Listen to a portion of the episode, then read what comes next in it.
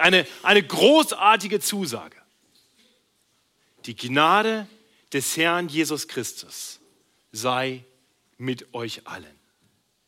In unserer Predigtserie durch die ersten elf Kapitel der Bibel, wie alles anfing, kommen wir heute zu den ersten Versen in Kapitel 6. Und in diesen Versen sehen wir, wie dringend wir einen gnädigen Gott brauchen. Und wir dürfen erleben, wie großartig Gottes Gnade ist. Ich lese uns den heutigen Predigttext 1. Mose Kapitel 6, die Verse 1 bis 8. Sie können die Bibel zulassen, einfach mal zuhören. Manchmal ist das ganz hilfreich, fast noch besser zum Zuhören. Ich habe nachher dann auf Folie mit dem Text, dann werden Sie den noch mitlesen können, aber vielleicht einfach mal hören, was Gott uns zu sagen hat. Ich lese uns diese Verse. Als aber die Menschen sich zu mehren begannen auf Erden und ihnen Töchter geboren wurden, da sahen die Gottessöhne, wie schön die Töchter der Menschen waren und nahmen sich zu Frauen, welche sie wollten.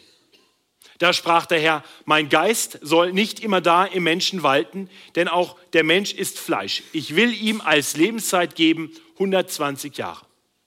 Zu der Zeit und auch später noch, als die Gottessöhne zu den Töchtern der Menschen eingingen und sie ihren Kindern gebaren, wurden daraus oder waren die Riesen auf Erden. Das sind die Helden der Vorzeit, die hochberühmten.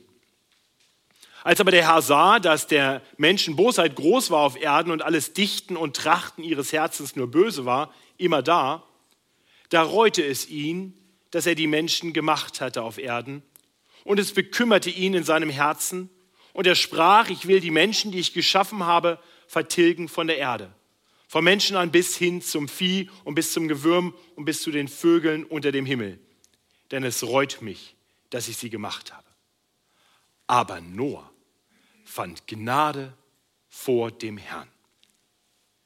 So unser kürzester Predigttext in dieser Serie durch die ersten elf Kapitel der Bibel. Und wir sehen, dass dieser Text sich relativ klar in zwei Teile gliedert. Die ersten vier Verse und dann die letzten vier Verse, eins bis vier und fünf bis acht. Die ersten vier Verse, gebe ich zu, sind unheimlich kompliziert.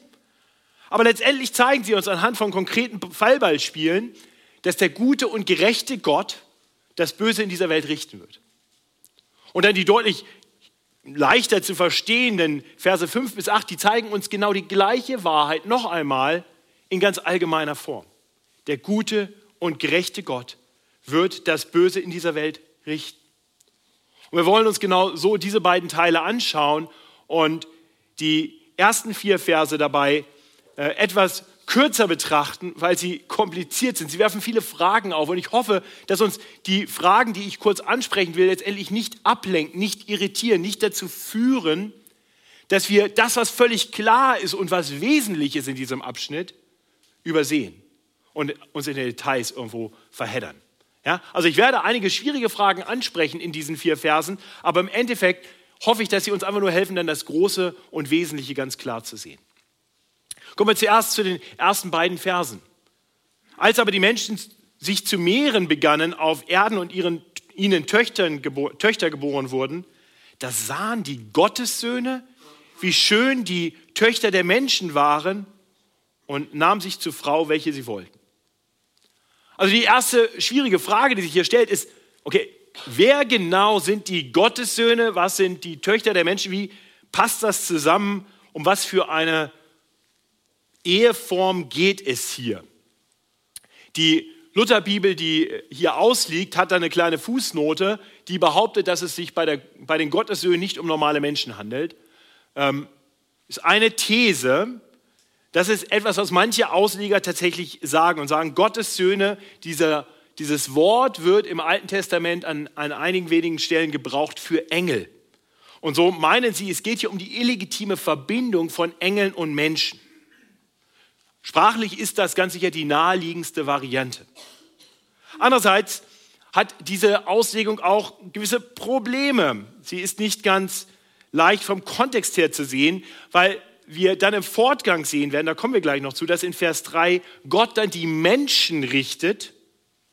Wenn aber hier doch die Gottessöhne Engel sind und sie die Akteure sind, ist es erstaunlich, dass dann die Menschen gerichtet werden für das, was die Gottessöhne tun.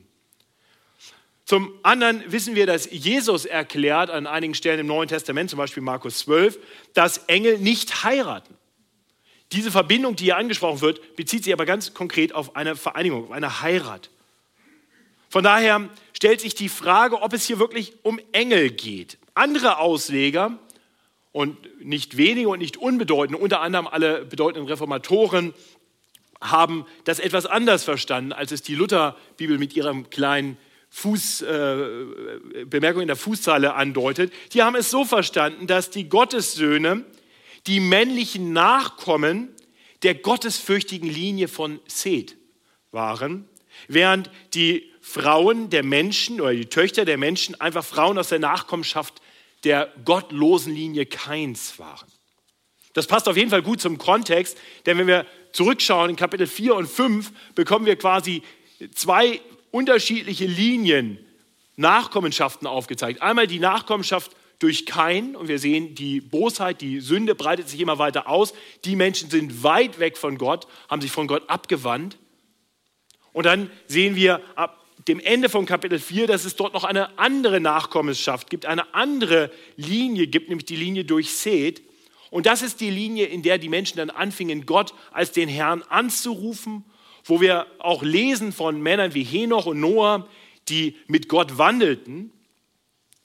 Und wir lesen zu Beginn von Kapitel 5 auch über diese Linie ganz konkret, dass, dass Adam im Abbild Gottes geschaffen wurde und dann seine Nachkommen Seth und die danach kommen in seinem Abbild. Also hier ist etwas von der Gott-Ebenbildlichkeit der Nachfahren beschrieben.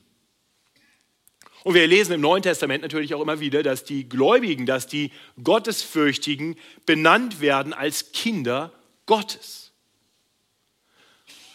Von daher wird eben in dieser anderen Auslegungsvariante argumentiert, dass es hier wohl darum geht, dass eben diese gottesfürchtigen Männer, dass diese Linie von Seth, diese Kinder Gottes, diese Gottessöhne sich vereinigen mit denen, die doch überhaupt nichts mit Gott zu tun haben wollen, die sich weit von ihm abgewandt haben, mit den Nachkommen Keins. Es ist umstritten und ich lege ja keinen großen Wert darauf, dass wir hier Einheit erlangen in der Auslegung dieser Frage. Aber ich glaube tatsächlich, dass diese letzte Auslegungsvariante ähm, Sinn macht, äh, vor allem gerade weil es sonst keinen Sinn machen würde, dass die Menschen gerichtet werden für ein Werk der Engel. Und auch weil es in den Gesamtkontext der Bibel passt. Wir sehen nämlich immer wieder im Fortgang des Alten Testaments und dann auch im Neuen Testament, dass immer da, wo sich gottesfürchtige Kinder Gottes, Menschen aus dem Volk Gottes, Israel wird auch Sohn Gottes genannt, vereinigen mit Heiden, mit Ungläubigen. Dass es da immer zu einer Ausbreitung von Sünde kommt. Dass das immer problematisch ist und nicht gut geheißen wird von Gott. Das ist im Gesetz des Mose ganz klar geregelt und auch im Neuen Testament wird deutlich gesagt, dass Christen nur im Glauben heiraten sollen. Das heißt, wenn, wenn Christen nicht Christen heiraten, wenn gottesfürchtige Menschen Menschen heiraten, die sich weit von Gott entfernt haben, die von Gott nichts wissen wollen, dann führt das fast immer dazu, dass die Gottesfürchtigen in ihrer Gottesfurcht nachlassen, dass sie sich weiter von Gott entfernen. Ja, dass es letztendlich auch dazu führt, dass die Nachkommenschaft oft nicht mehr so klar im Glauben aufwächst. Aber das ist Spekulation. Wie dem auch sei, unzweifelhaft ist, dass Gott ein Problem hat mit diesen Ehen zwischen den Gottessöhnen und den Töchtern der Menschen. Und wir sehen dann im Vers 3 das Urteil darüber. Da heißt es nämlich, da sprach der Herr, mein Geist soll nicht immer da im Menschen walten, denn auch der Mensch ist Fleisch. Ich will ihm als Lebenszeit geben 120 Jahre. Und das wirft gleich die nächste schwierige Frage auf, was hat es mit diesen 120 Jahren auf sich? Wiederum gibt es da ganz unterschiedliche Auslegungsvarianten. Manche Ausleger sagen, dass es hier einfach um eine Verkürzung des menschlichen Lebens geht. Von nun an werden die Menschen nur noch 120 Jahre alt. Das ist in gewisser Weise gut nachvollziehbar, denn wir haben gerade letzte Woche in Kapitel 5 gesehen, wie alt die Menschen vorher wurden. Ja, mit Tuschelach als der älteste 969 Jahre alt. Und wir sehen dann im Fortgang, dass die Lebensspanne der Menschen sich verringert. Nach der Flut werden die nächsten Generationen erst so 400 Jahre und dann irgendwie 200 Jahre und dann geht es immer weiter runter. Und 120 scheint dann so mehr oder minder eine Grenze zu sein. Allerdings lesen wir auch immer noch von Menschen, die älter werden. Abraham und Sarah werden beide älter. Aaron später wird auch noch älter. Und, und selbst heute ist es noch so, es ist gut dokumentiert, dass am 4. August 1997 die Französin Jean Clement oder so ähnlich, im Alter von 122 Jahren und 164 Tagen starb. Und manche Leute haben ein Riesenproblem damit. Ich gebe zu, ich gehörte auch länger zu diesen Leuten, die gesagt haben, das kann doch nicht sein. Die muss doch mit 120 gestorben sein, da ist irgendwas falsch gelaufen, die haben das falsch aufgeschrieben, die hat gelogen über ihren Geburtstag.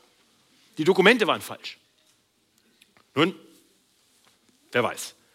Andere Ausleger sagen, das ist ganz anders zu verstehen. Es geht hier nicht um eine Lebensspanne, wenngleich es zugegebenermaßen so ist, dass nach der Flut das Lebensalter abnimmt, das durchschnittliche Lebensalter abnimmt. Äh, nein, es geht hier darum, dass Gott sagt, die Menschen sollen nicht ewig auf dieser Erde leben. Er will dem Leben auf Erden ein Ende machen. Das passt natürlich auch besser, weil wenn wir lesen, der Geist soll nicht immer da im Menschen walten, dann klingt das ja nicht so nur, dass sie noch deutlich älter wurden als 120, sondern dass sie ein Leben hatten, was kein Ende hatte.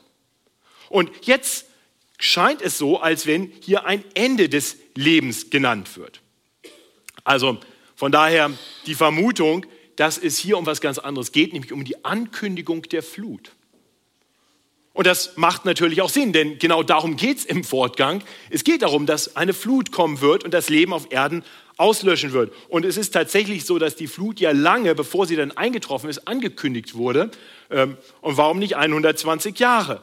Könnte gut sein, dass also Gott hier einfach ankündigt, ich sehe, was mit den Menschen los ist und deswegen werde ich dem Leben auf Erden ein Ende bereiten in 120 Jahren wird die Lebenszeit hier auf Ende, wird die Lebenszeit aller Menschen zu einem Ende kommen. Wir werden sehen, dass es auch da eine Ausnahme gibt. Ähm, wenn das die richtige Auslegung ist, und wiederum ich tendiere zu letzterer, zu dieser Auslegung, dann zeigt uns das zumindest zwei Dinge. Nämlich zum einen, dass Gott planvoll handelt. Das ist nicht erst auf einmal zornig und jetzt macht er einfach mal was, so wie das bei uns vielleicht der Fall wäre, sondern er geht planvoll vor, er kündigt etwas an. Er gibt damit Noah noch Zeit, wie wir in den nächsten Wochen sehen werden, um einen Weg zu schaffen, wie er und seine Familie und auch die Tiere auf Erden letztendlich überleben können, gerettet werden können, trotz des Todes, der über die Welt kommt. Und zum anderen zeigt es uns, dass Gott ein Gott ist großer Geduld. Noch ist Zeit. Nun gut, zweite schwierige Frage. Ich hoffe, ich habe genug Verwirrung gestiftet. Wir kommen zur dritten schwierigen Frage und das ist dann auch die letzte für heute und dann wird alles klar. Zu der Zeit und auch noch später, als die Gottessöhne zu den Töchtern der Menschen eingingen und sie ihnen Kindern gebaren, wurden daraus, oder eigentlich besser waren, die Riesen auf Erden. Das sind die Helden der Vorzeit, die hochberühmten. Wiederum, die Luther-Übersetzung interpretiert hier, sie unterstellt nämlich, dass diese Riesen die Kinder sind von dieser Verbindung zwischen Gottessöhnen und Töchtern der Menschen. Das ist aber nicht zwingend so gesagt in dem Text.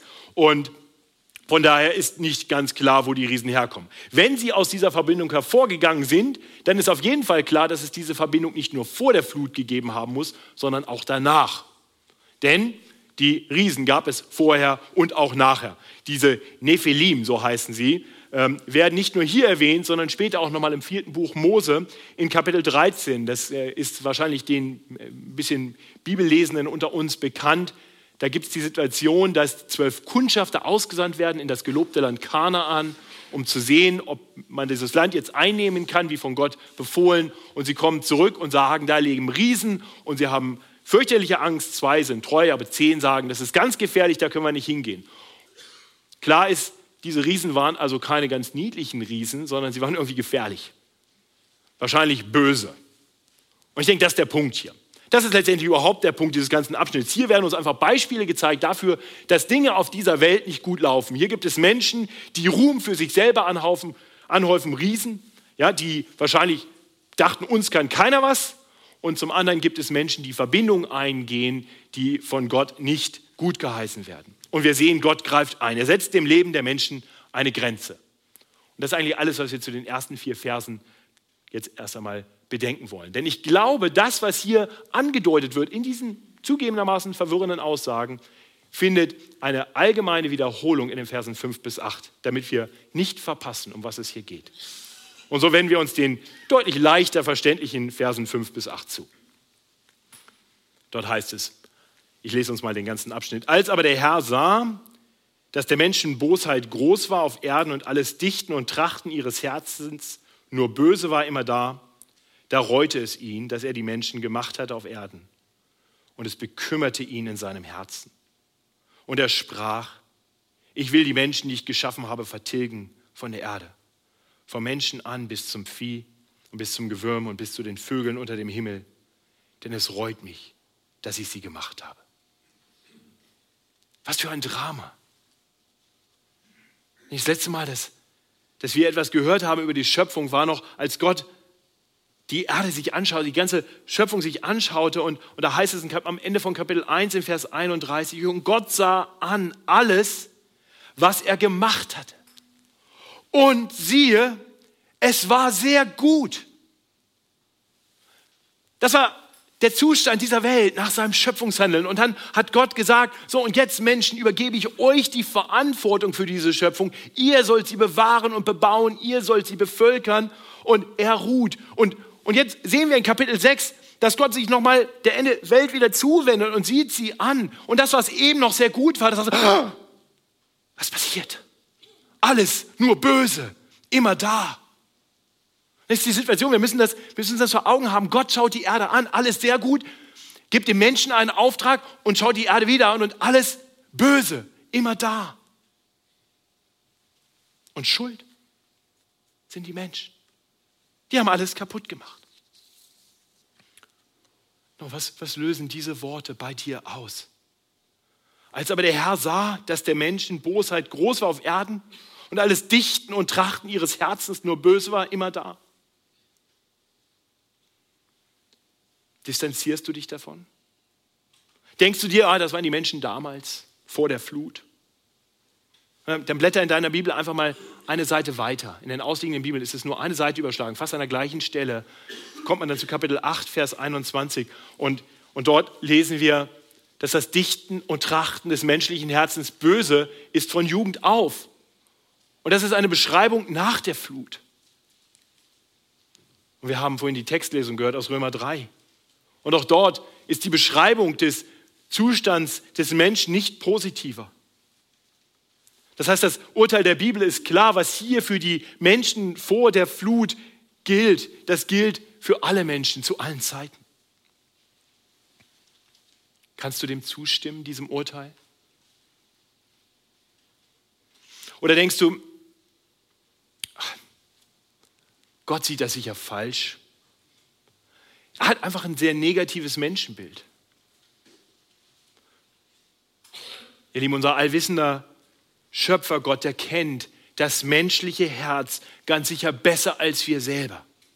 Und wenn, wenn wir uns schwer tun, und ich gebe zu, ich tue mich schwer mit solchen Aussagen, wenn wir uns schwer tun mit solchen Aussagen, dann, dann liegt das wahrscheinlich eher an unserer mangelnden Menschenerkenntnis, vielleicht an unserem zu positiven Menschenbild. Ich glaube, wenn wir ehrlich nochmal einen Schritt zurückgehen gedanklich und überlegen, das letzte Mal, dass ich Nachrichten gelesen habe, all das Brutale und Böse auf dieser Welt. Passt das nicht doch letztendlich zu dem, was wir hier lesen?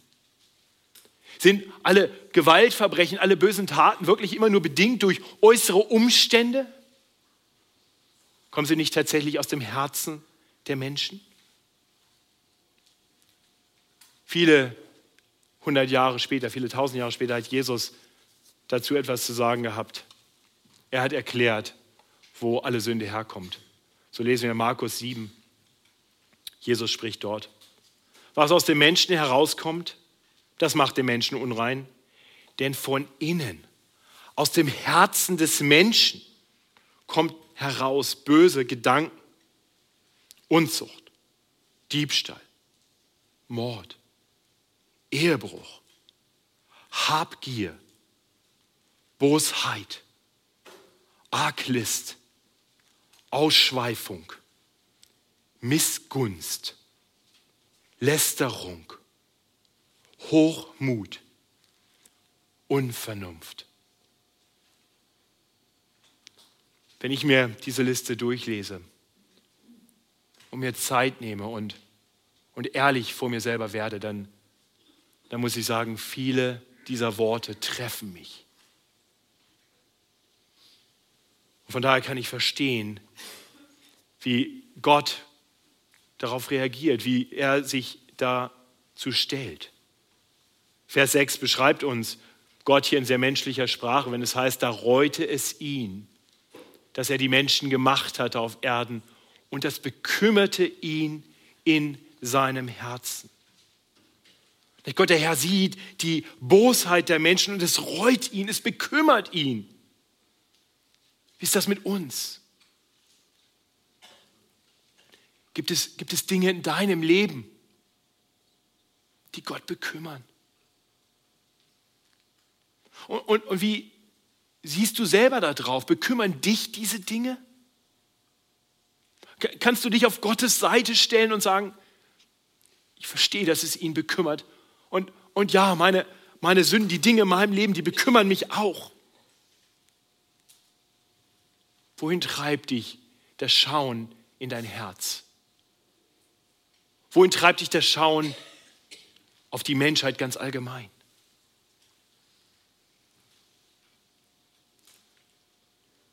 Ich weiß, dass ich manchmal solche Sachen nicht gerne an mich ranlasse und dann schnell andere Dinge finde, über die ich nachdenken kann, damit ich nicht über mich selber nachdenken muss.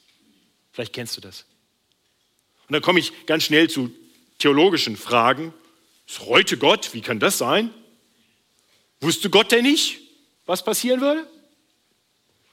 Überhaupt ist das nicht sehr menschlich? Man steht Gott nicht über diesen Dingen? Heißt es nicht über Gott im ersten Buch Samuel? Und ja, tatsächlich, es heißt es, es gereut ihn nicht, denn er ist nicht ein Mensch, das ihm etwas gereuen könnte. Was ist hier los? Das sind natürlich Ablenkungsmanöver, die, die in uns selber dann so hochkommen. Nicht? Es geht hier nicht um eine theologische Feststellung, aber um das kurz zu sagen, für die, die gerne sich so ablenken, gerne flüchten wollen, so wie ich zum Beispiel, Gott ist nicht egal, wie wir leben. Ja, also er ändert seine Einstellung uns gegenüber, je nachdem, wie wir leben. Er kann Freude an uns haben und er kann betrübt sein über das, was wir tun. Und wir sehen das in, in Reinkultur, als Gott Mensch wurde. Jesus Christus war doch nicht emotionslos. Jesus weinte über Jerusalem, weil es ihn betrübte, die Gottlosigkeit zu sehen in dieser Stadt. Und es heißt über ihn, dass er Wohlgefallen hat an Dingen, dass er sich freut über Gehorsam, wenn er ihn sieht, über echten Glauben. Das heißt, wenn wir hier davon lesen, dass es Gott reute, dann heißt es, dass, dass, Gott einfach Emotionen hat, dass er nicht gefühlskalt ist. Und was wäre das auch für ein Gott, das, den es nicht betrüben würde, die Sünde in dieser Welt zu sehen? Was wäre das für ein Gott, der, der das einfach ignorieren würde? Sagen, naja, ist jetzt so gekommen. Gerade weil Gott nicht so ist wie wir Menschen. Weil er vollkommen treu ist, weil er vollkommen zuverlässig ist, weil er tut, was er verheißt, kann Gott nicht einfach über Dinge hinwegsehen, sondern sondern spricht sie direkt an, greift direkt ein. Und so führt seine Emotion zu einer Reaktion. Und das sehen wir dann in Kapitel 7. Das ist letztendlich die Ankündigung des Gerichts der Flut. Der Herr wird die Welt reinwaschen. Das sind sehr dramatische und traurige Worte, die wir in Vers 7 lesen. Nicht? Ich will die Menschen, die ich geschaffen habe, vertilgen von der Erde, vom Menschen an bis zum Vieh und bis zum Gewürm und bis zu den Vögeln unter dem Himmel, denn es reut mich, dass ich sie gemacht habe. Gott sieht seine Schöpfung und sieht eine gefallene Schöpfung. Die Menschen haben alles kaputt gemacht und jetzt ist alles kaputt. Und er kündigt an, dass er jetzt das Gericht der Flut bringen wird, um die Erde erstmal zu reinigen. Das Gericht, was er hier ankündigt, ist natürlich schon längst gekommen. Die Flut liegt weit zurück. Und doch dürfen wir wissen, müssen wir zur Kenntnis nehmen, dass unser immer gleicher Gott uns in dem, was er hier ankündigt und was er dann tat, als die Flut kam, uns nur ein schattenhaftes Abbild gibt von einem viel größeren Gericht, das eines Tages über diese Welt kommen wird. So lesen wir im zweiten Petrusbrief in Kapitel 3 folgende Worte. Ihr sollt vor allem wissen, dass in den letzten Tagen Spötter kommen werden, die ihren Spott treiben, ihren eigenen Begierden nachgehen und sagen, ach, wo bleibt die Verheißung seines Kommens? Denn nachdem die Väter entschlafen sind, bleibt es alles, wie es von Anfang der Schöpfung gewesen ist. Sie wollen nichts davon wissen, dass der Himmel vor Zeiten auch war, dazu die Erde, die aus Wasser und durch Wasser Bestand hatte, durch Gottes Wort. Dennoch wurde damals die Welt dadurch in der Sintflut vernichtet. So werden auch der Himmel, der jetzt ist, und die Erde durch dasselbe Wort aufgespart für das Feuer, bewahrt für den Tag des Gerichts und der Verdammnis der gottlosen Menschen. Eins aber sei euch nicht verborgen, ihr Lieben, dass ein Tag vor dem Herrn wie tausend Jahre ist und tausend Jahre wie ein Tag. Der Herr verzögert nicht die Verheißung, wie es einige für eine Verzögerung halten, sondern er hat Geduld mit euch und will nicht, dass jemand verloren werde, sondern dass jedermann zur Buße finde. Es wird aber des Herrn Tag kommen wie ein Dieb. Dann werden die Himmel zergehen mit großem Krachen. Die Elemente aber werden vor Hitze schmelzen und die Erde und die Werke, die darauf sind, werden ihr Urteil finden. Nicht so wie, wie Gott der Herr hier die Flut ankündigt in unserem Text. So wie er hier die Flut ankündigt, so warnt er auch uns heute vor einem kommenden Gericht. Wo willst du deinen Schutz finden? Wie, wie meinst du, in dem Gericht bestehen zu können? Was für eine Hoffnung gibt es, wenn unsere Herzen das Problem sind? Nun, es wäre, es wäre vollkommen hoffnungslos, wenn Gott nicht auch ein Gott der Gnade wäre. Und deswegen ist dieser Vers 8 herrlich, großartig. In Anbetracht allem, was wir in sieben Versen jetzt gesehen haben, kommt dieser achte Vers wie eine Erlösung. Aber Noah fand Gnade vor dem Herrn. Noah findet Gnade und, und, und deshalb wird er vor dem Gericht verschont. Nicht durch ihn und seine Familie schenkt Gott uns eine zweite Chance. Aber das ist natürlich nicht genug. Wenn gleich jetzt die Erde reingewaschen wird von aller Schuld und nur Noah und seine Familie in der Arche überleben, wenn dann die Flut kommt, dann kommt er natürlich nachher auch wieder auf die Erde und bringt sein Herz mit. Und, und von daher ist klar, was die Menschen brauchen, ist mehr als eine zweite Chance. Wir brauchen neue Herzen. Und genau das verheißt uns Gott in seiner großen Gnade. Nicht nur eine zweite Chance, sondern auch noch neue Herzen. Das ist die Verheißung, die dann viel später durch den Prophet Ezekiel kommt. Er verkündet einen neuen Bund zwischen Gott und dem Menschen. Und sagt, ich will euch ein neues Herz und einen neuen Geist in euch geben und will das steinerne Herz aus eurem Fleisch wegnehmen und euch ein fleischernes Herz geben. Und um das zu tun, sendet Gott dann seinen Sohn Jesus Christus in diese Welt. Er kommt mit einem vollkommen reinen Herz voller Liebe. So wie Gott sich den Menschen vorgestellt hat. Er ist der perfekte Mensch. Ja, er ist auch vollkommen Gott, aber er ist der perfekte Mensch. Aber aufgrund ihrer bösen Herzen lehnen die Menschen ihn ab. Sie schmieden teuflische Pläne. Sie töten ihn auf brutale Weise. Sie nageln ihn an ein Kreuz. Und wiederum, Gott hat das alles genau so geplant. Gott verliert hier nicht die Kontrolle, sondern das ist alles Teil seines guten Plans. Am Kreuz gibt Jesus sein Leben für die Schuld vieler Menschen. Jeder, der sich ihm zuwendet, jeder, der zu ihm flieht, muss das Gericht Gottes nicht mehr fürchten. Jeder, der zu ihm kommt, darf wissen, dass seine Sünden abgewaschen wurden durch Jesu Blut. Jeder, der zu ihm kommt, darf wissen, dass das, was Gott dann in den Menschen tut, das ist, was Hesekiel verheißen hat. Er nimmt uns unsere steinernen Herzen, die böse sind von Jugend auf und gibt uns neue Herzen. Das heißt, jeder, der zu ihm flieht, der erlebt, wenn wir so wollen, eine geistliche Herztransplantation. Dieses Herz, das muss erstmal anfangen, richtig zu schlagen. Noch hat es Rhythmusstörungen. Wir alle wissen das. Aber jeder, der Jesus als seinen Herrn annimmt, jeder, der zu ihm flieht, in Anerkennung, dass das Urteil über die Menschen damals auch das gerechte Urteil über uns wäre, jeder, der so kommt, im Wissen darum, dass er allein allein auf Gottes Gnade angewiesen ist, der darf wissen, dass Gott uns ein neues Herz gibt und wir das alte Herz voller Sünde immer mehr weggenommen bekommen und ein neues Herz voller Liebe in uns wächst. Und das erkennen wir, liebe Geschwister, und ich, und ich hoffe, du kannst einen kurzen Gesundheitscheck ertragen. Schau, schau mal dein Herz an. Ist dein Herz ein Herz, das Sünde immer mehr hasst? Das immer mehr auf der Seite Gottes steht und, und betrübt ist über das, was im Menschen geschieht, über die eigene Sünde, bekümmert? Bist du ein Mensch, der immer mehr Sehnsucht danach hat, dass, dass die Sünde immer weniger Raum in dir hat? Und bist du jemand, der, der begeistert ist von der Gnade Gottes, jemand, der Gott liebt, weil Gott so gnädig und so gut ist? Wenn du, wenn du das in dir noch nicht sehen kannst, dann sagen kannst du, ich weiß nicht, ob sich da was in mir verändert hat, dann, dann zögere nicht länger. Es ist noch Gnadenzeit, noch ist Zeit. So wie damals wahrscheinlich 120 Jahre gegeben wurden oder auf jeden Fall eine lange Zeit gegeben wurden, so gibt Gott uns auch heute noch Zeit. Und du hast gerade gehört, was Gott will. Seine Emotion, sein Wunsch für uns ist, dass jeder Mensch zur Buße kommt. Das heißt, das alte Leben hinter sich lässt und sich Jesus zuwendet, ihm nachfolgt.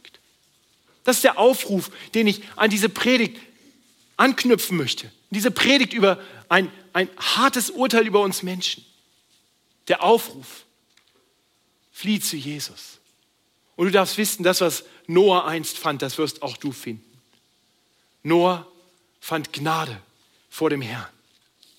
Und Gott sagt uns, dass jeder, der zum Thron der Gnade flieht, jeder, der zu Jesus kommt, dem seine Schuld bekennt und ihn darum bittet, ihm ein neues Herz zu geben, ihn zu verändern, reingewaschen wird. Nicht so lesen wir im 1. Johannes 1,9. Wenn wir aber unsere Sünden bekennen, so ist er treu und gerecht, dass er uns die Sünden vergibt und reinigt uns von aller Ungerechtigkeit. Wir brauchen keine Flut für die Reinigung, wir brauchen das Blut Jesu. Lasst uns ihn preisen. Lasst uns seine Gnade preisen. Und ich hoffe, dass am Ende eines Gottesdienstes mit harten Worten wir voller Freude sein können darüber, dass die Sünde nicht das letzte Wort hat. Nach ganz viel Sünde, sieben Versen, folgt Gnade. Möge das wahr sein in deinem Leben. Himmlischer Vater, Danke für deine große Gnade. Danke, dass deine Gnade größer ist als alle Schuld. Herr, danke, dass es keine Sünde gibt, die du nicht vergeben wirst, solange wir unsere Herzen nicht von dir abwenden. Danke, dass jeder, der zu dir kommt, bei dir Annahme findet. Danke, dass deine Liebe so unendlich groß und bedingungslos ist. Danke, dass du uns geliebt hast, als wir noch deine Feinde waren. Herr, wir hätten alle verdient, gerichtet zu werden. Aber du bist ein Gott der Gnade. Herr, bewege einen jeden, der das vielleicht noch nicht getan hat, zu dir zu fliehen und bewege uns immer wieder, zu dir zu fliehen. Hilf uns nicht, unsere Sünde auszublenden, damit wir uns okay fühlen, sondern hilf uns klar zu erkennen, wie sehr wir dich brauchen und dich zu loben. Jeden Tag mit unserem ganzen Leben. Amen. Lasst uns aufstehen und Gott loben mit zwei Liedern. O Gnade Gottes, wunderbar. Und damit kennen wir gemeinsam, Christus ist mein Herr.